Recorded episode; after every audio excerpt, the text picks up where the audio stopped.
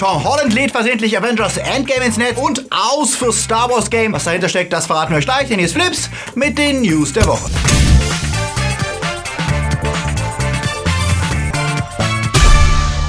Themen der Woche. John Wick geht ins Finale. Die Space Force kommt zu Netflix. Pixars Personalprobleme. Ghostbusters ohne Frauen. Game of Thrones teast sein Ende an. Und Hacker entdecken Nintendo Switch Geheimnis. Flips wird im Januar unterstützt von unseren Flips Guardians. Kati Uzumaki, Electrician Newhold, Daniel Schuh, Marc-André Schreiber, JFK Faker, Gerd Waslöper, Tony Barth, Derby, Sepp Kerschbaumer, T-Unit CB, Akoya, Anja Scholz, Onno Dreipolz, Christi, Alter und wir, Dominik Richter, Silko Pillasch und Luca Carmens. Ein großer Dank geht auch an unsere Flips Junior Guardians. Vielen Dank für euren Support. Wenn ihr auch unter der Woche keine Flips News verpassen wollt, dann folgt uns auf Twitter, Facebook oder Instagram. Lee Unkrich war ja bereits seit Toy Story 1 bei Pixar und dort an Filmen wie Toy Story 2, Die Monster AG und Findet Nemo beteiligt. Er führte Regie bei den hochgelobten Werken Toy Story 3 und zuletzt Coco und produzierte bei fast allen Pixar-Werken der letzten Jahre mit. Auch an dem anstehenden Toy Story 4 war er als Autor beteiligt. Nun verlässt er Pixar überraschend nach 25 Jahren. Unkrich sagte gegenüber dem Hollywood Reporter, er möchte mehr Zeit mit seiner Familie verbringen, anderen Interessen nachgehen. Es wäre Zeit für neue Abenteuer. Dass der Zeitpunkt seiner Kündigung auch etwas mit John Lasseter zu tun hat,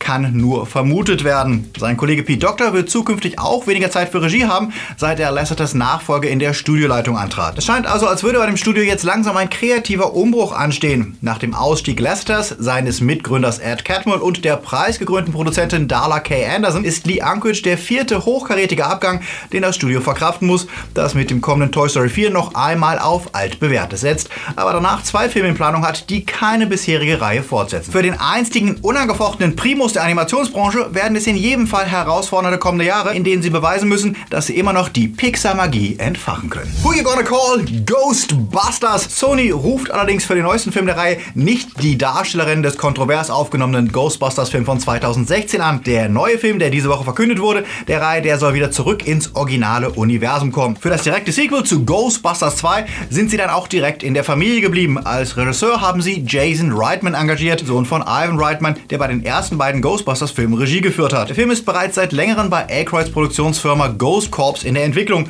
Bislang wurde die Verfilmung aber immer wieder durch Bill Murray aufgehalten. Diesen Sommer sollen die Dreharbeiten nun endlich beginnen und im Sommer 2020 soll der Film in die Kinos kommen. Da stellt sich jedoch eine große Frage, wird der noch lebende Teil des Originalcast wieder mit an Bord sein? Das ist noch nicht bekannt, was Sony aber nicht daran hinderte, schon mal einen Teaser-Trailer herauszubringen. Vor zwei Monaten war Dan Aykroyd aber noch recht optimistisch. Zumindest als Geist würde auch Bill Murray dabei sein. Von der Handlung ist derzeit noch nicht so viel bekannt. Nach dem letzten Leak wird gemutmaßt, Sigourney Weavers Sohn Oscar würde die Ghostbusters übernehmen, nachdem Bill Murrays Wankman zu Beginn des Films stirbt und dann als Geist wiederkäme. Diese Woche gab es dann noch ein weiteres Handlungsgerücht, das besagt, dass es um eine Familie geht, die in eine Kleinstadt zieht und mehr darüber erfährt, wer sie wirklich sind. Was davon stimmt, das wissen wir vermutlich erst im nächsten Jahr, denn dann soll es wieder heißen Who You Gonna Call. Ein Trailer sorgte ja diese Woche bei Fans für feuchte Höschen und das war tatsächlich weder Spider-Man noch Ghostbusters, sondern der erste Blick auf das finale Kapitel der John Wick Trilogie Parabellum. Der in Ungnade gefallene Meisterkiller legt sich hier einmal mehr mit seiner Organisation an, die ihn exkommuniziert und ein Kopfgeld von 14 Millionen auf ihn aussetzt. Neben Ian McShane, Lawrence Fishburne, Angelica Houston und Jason Mizukis gibt es auch ein Wiedersehen mit Halle Berry und es sieht aus, als wäre Teil 3 nochmal überdrehter als der schon sehr gelungene zweite Teil. Wenn Keanu auf dem Pferderücken vor Verfolgern flieht und von Ninja-Schwert tragenden Assassinen verfolgt wird, dann können wir wohl kaum anders, als uns auf Mai zu freuen, wenn der Film startet. John Wick 3. Wahrscheinlich gibt es an irgendeiner Universität inzwischen schon einen Studiengang, der allein dem Überblick über das DCEU und allen seinen Reboots gewidmet ist. Notwendig ist es. Um die Situation noch komplexer zu gestalten, wurden nun wieder Gerüchte lauter um den schon lange angekündigten neuen Batman-Film von Matt Reeves. Der ist mit dem Drehbuch bereits fertig und im November 2019 sollen angeblich die Dreharbeiten losgehen, um dann Ende 2020 zu starten. Angeblich. Die Story wird dabei, wie bereits verlautet, nichts mit den Nolan-Filmen oder dem bisherigen DCU zu tun haben und sehr noir-lastig sein und uns ein Wiedersehen mit dem Pinguin bescheren. Batman wird darin zu seinen Wurzeln als Detektiv zurückkehren. Bevor es soweit ist, gibt es allerdings nur ein klitzekleines Problem. Wer spielt denn jetzt den wortkargen Fledermausmann? Denn Ben Affleck ist ja nicht mehr mit an Bord und Gerüchte, dass Jack O'Connell, den wir ja als Cook aus Skins kennen, die Rolle übernehmen soll, sind laut Forbes Magazin genau das. Nur Gerüchte. Warner Bros. bleiben nun also knapp noch elf Monate, um einen Nachfolger zu finden. Was denkt ihr, welcher Darsteller als nächstes I'm Batman nuscheln darf? Schreibt es uns in die Kommentare. Avengers Endgame ist komplett ins Netz geleakt? Bitte was? Diese Nachricht verbreitete sich am Freitag kurzzeitig wie ein Lauffeuer, nachdem Anfang der Woche ja schon die Präsentation des ersten Trailers zu Spider-Man Far From Home auf Tom Hollands Instagram abgebrochen werden musste, weil die Technik fehlte und der Ton out of sync war. Der Trailer kam dann aber natürlich doch, nur eben nicht auf Toms Insta. Und der Trailer gab uns nicht nur jede Menge überflüssige Reaction-Videos, sondern auch erste Blicke auf den London-Trip von Peter Parkers Klasse und er präsentierte auch die Rückkehr von Samuel Jackson als Nick Fury, was noch einmal bestätigte, dass die Zerstäubung durch Thanos und in Endgame rückgängig gemacht wird. Denn schon lange hatte Sony ja bestätigt, dass Far From Home chronologisch nach Endgame spielen wird. Und nachdem auch Kobe Smulders alias Maria Hill in Far From Home dabei sein wird, kann wohl kein Zweifel mehr daran bestehen, dass der dramatische Cliffhanger von Infinity War wohl wenig bleibende Folgen haben wird. Weswegen Marvel wohl auch nicht so happy ist, dass Sony jetzt schon den Spider-Man-Trailer herausgehauen hat, wie Vanity Fair berichtet. Eine der Theorien, die derzeit kursieren, besagt ja, dass Thanos das Universum durch sein Schnipsen aufsplittete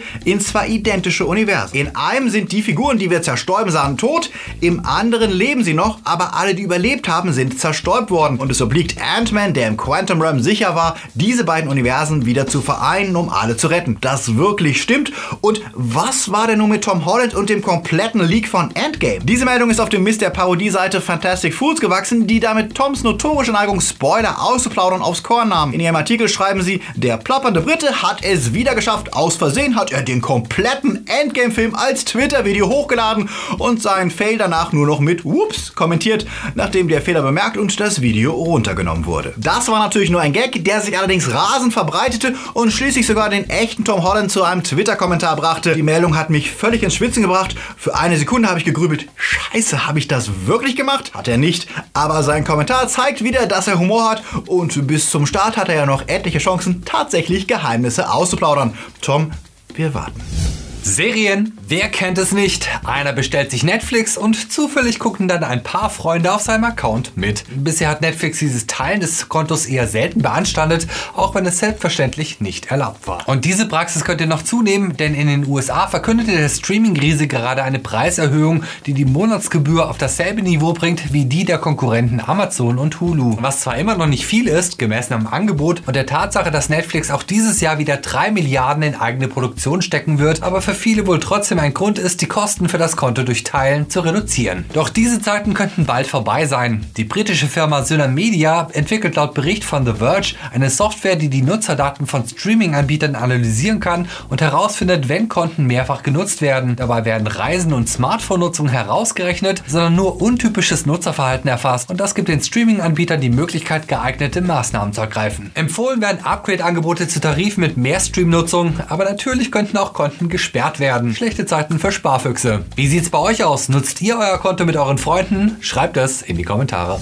Space Force, was erstmal nach einer neuen Science-Fiction-Serie klang, stellte sich im Juni 2018 nach einem zweiten Blick als ernst gemeinter Vorschlag Donald Trumps heraus. Die sechste militärische Abteilung der USA soll unter dem Namen Space Force einige Aufgaben des Air Force Space Command übernehmen, Satelliten schützen und aus dem Weltall heraus Raketenangriffe abwehren. In einigen viralen Videos waren zudem etliche Trump-Anhänger der Meinung, dass die Space Space Force essentiell wäre, um Weltraumangriffe des IS abzuwehren.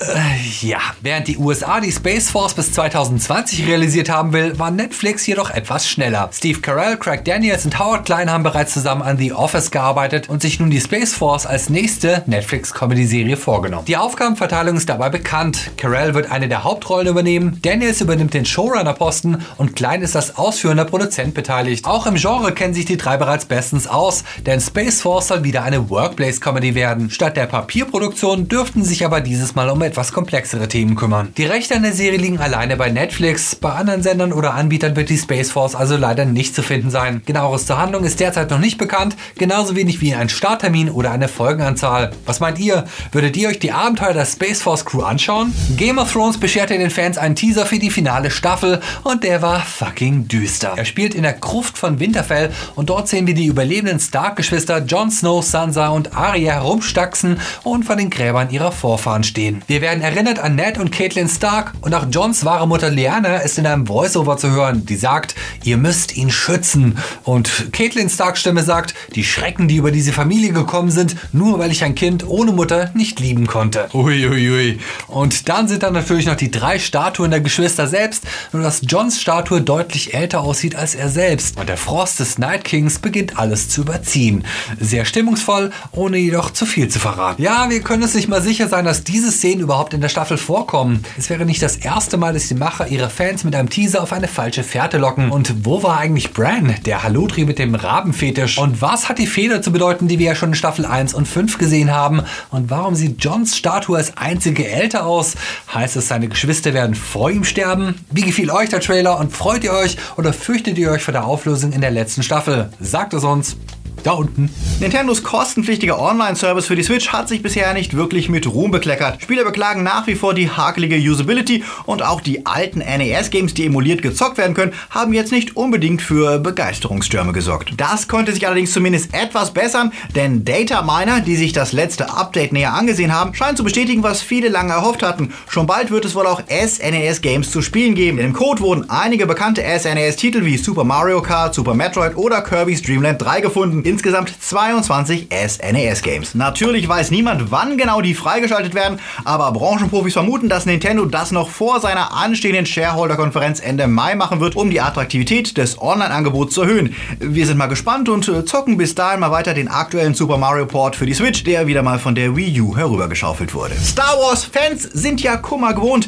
nicht nur was Filme, sondern auch was Games angeht. Ob nun das Geheimnis umwitterte Star Wars 1313 abgesagt wurde oder Battlefront mit Pay-to-Win-Ideen Ideen verseucht wurde. Letzte Woche wurde bekannt, dass jetzt auch das Open World Star Wars Game gecancelt wurde, das in EAs Vancouver Studio weiterentwickelt wurde. Ursprünglich war das Game ja bei Visual Games unter der Leitung der Uncharted-Entwicklerin Amy Henning begonnen worden, was viele Fans auf eine Art Uncharted oder Last of Us im Star Wars-Universum hoffen ließ. Ein Action-Adventure mit Kinofeeling. Nach etlichen Produktionsproblemen löste EA 2017 ja Visual Games komplett auf und trennte sich von Henning. Das Spiel würde von einem neuen Team als Open World Game weitergeführt, wobei die Weiterführung Umgebung laut Kotaku eher ein kompletter Neustart war, der nur einige Designs übernahm. Dort hättet ihr einen Bounty Hunter gespielt und mit ihm verschiedene Welten erkunden und Aufträge übernehmen können. Das Spiel mit dem Arbeitstitel Orca war eher aber wohl nicht weit genug, weswegen es jetzt zugunsten eines kleineren Games abgesagt wurde, welches jetzt schon 2020 erscheinen wird. Die Entwickler von Orca werden laut Bericht andere Aufgaben bei EA übernehmen und nicht entlassen und die Fans können langsam mal hoffen, dass Lucasfilm seine Star Wars Lizenzen weiter an andere Studios gibt, von denen wenigstens eins mal ein wirklich gutes gutes Spiel herausbringt, das nicht nur Abzocke ist, um viele Lootboxen und anderen Quatsch zu verkaufen. EA selbst versichert, weitere Star Wars Games zu entwickeln und sehr gespannt zu sein auf Star Wars Jedi Fallen Order von Respawn, das direkt nach der berüchtigten Order 66 spielen soll und in dem die Nine Sisters überlebende Jedis jagen und killen werden. Na dann, warten wir mal auf Ende des Jahres. Reif reicht schon wieder und hier sind sie, unsere Starts der Woche. Ralf Reichts 2, Chaos im Netz, startet nächsten Donnerstag und beweist neuerlich, dass Disney Animation ihrem Schwesterstudio Pixar mehr als ebenbürtig sind. Die Fortsetzung der kauzigen Geschichte um den 8-Bit-Bösewicht, der nicht mehr böse sein will, verlagert sich in der Fortsetzung ins Internet, denn Ralph und Vanellope müssen ein neues Steuerrad für Sugar Rush finden, weil Vanellopes Game sonst abgeschaltet wird. Dabei entdecken sie nicht nur die verschiedensten Ecken des Netzes, von Fansites bis Online-Games, sondern stellen auch ihre Freundschaft auf eine ernsthafte Probe. Die Figuren sind dabei gewohnt liebenswert, die Animation ist erstklassig und die Seitenhiebe gegen eigene Disney-Klischees sind tatsächlich witzig. Was aber wirklich verblüfft ist einmal mehr, wie gut die Charakterentwicklung und die emotionale Seite des Films funktioniert, der aus einer simplen Prämisse, die anfänglich fast wie ein Product Placement Apokalypse wirkt, eine sehr schöne Story über den Wert von Freundschaft und das Erwachsenwerden macht. Mir hat der Film wirklich sehr gefallen und ich gebe ihm 8 von 10 Punkten. Die Kritiker mochten den Film ebenfalls und bei ihnen landet er bei knapp 7,5 Punkten im Schnitt für Chaos im Netz. Creed 2 erzählt, wie es mit Adonis Creed weitergeht, während er sich auf den nächsten großen Kampf vorbereitet.